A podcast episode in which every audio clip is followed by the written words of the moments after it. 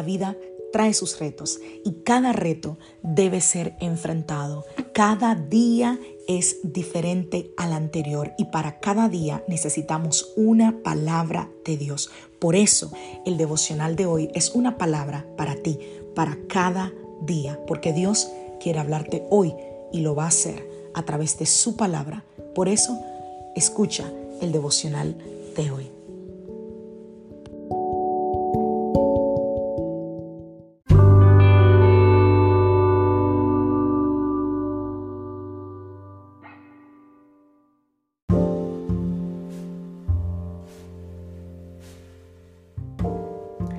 Devocional del día de hoy, la importancia de la oración. Vamos a la palabra del Señor, primera de Tesalonicenses capítulo 5, verso del 16 en adelante. Estén siempre alegres, nunca dejen de orar. Sean agradecidos en toda circunstancia, pues esta es la voluntad de Dios para ustedes, los que pertenecen a Cristo Jesús. El doctor Billy Graham se le preguntó cuáles eran los principios que lo habían convertido en el evangelista más exitoso de la edad moderna. Si no lo conoces, realmente debes de buscar quién era Billy Graham. Era un tremendo evangelista que llevó el evangelio a muchos lugares alrededor del mundo y aquí en Estados Unidos fue una gran influencia. Y al hacerle esta pregunta, él respondió que la primera Em, el primer principio que lo había llevado a ser el evangelista que fue y a tener la influencia que tuvo fue la oración. Y que lo segundo era la oración. Y que lo tercero era la oración. Cuando tú tomas un tiempo de devocional, cuando tú comienzas por hablar con Dios, eso hace la diferencia. Deberíamos escuchar más de lo que hablamos y muchos de nosotros, me incluyo, ¿eh? yo, yo soy culpable, batallamos para quedarnos en silencio. Pero Dios nos dio dos oídos y una boca. Se supone que debemos escuchar más de lo que habláramos.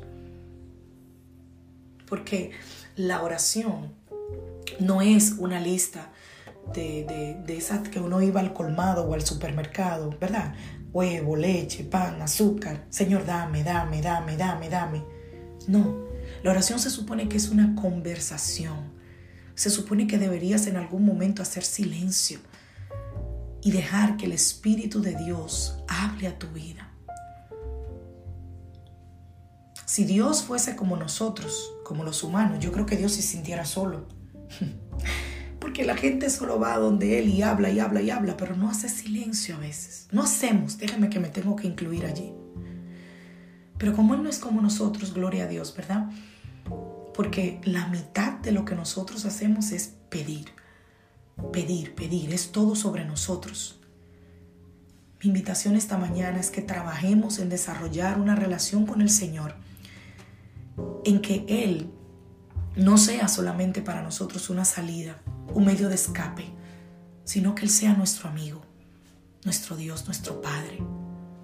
Y que hagamos lo que hagamos, cuando vayamos a Él, vayamos con la firme intención de buscarlo, de agradarlo. Y no solamente buscar lo que viene de su mano. ¿Te imaginas si Dios nos diera todo lo que nosotros le pedimos al instante? Señor, quiero esto, pum. Señor, quiero aquello, pum. Señor, quiero... Es como si a un niño le dieras todo lo que pidiera sin medir la circunstancia. No, no estaría bien. Le haríamos un daño. Así que por eso la persistencia en la oración es importante. Porque mientras persistimos en la oración, Dios va revelando, va mostrando, nos va guiando en si realmente eso que pedimos es para nosotros. En si realmente eso que pedimos nos conviene. Así que oremos, no como quien habla al viento. Ora creyendo que tu Padre te escucha y ayuda en lo que necesites. Pero aprendamos también a hacer silencio en su presencia para escucharle y ser guiados por él. Que Dios te bendiga. Que Dios te guarde. Soy la pastora Lizelot Rijo de la iglesia Casa de Su Presencia y deseo que tengas un feliz día.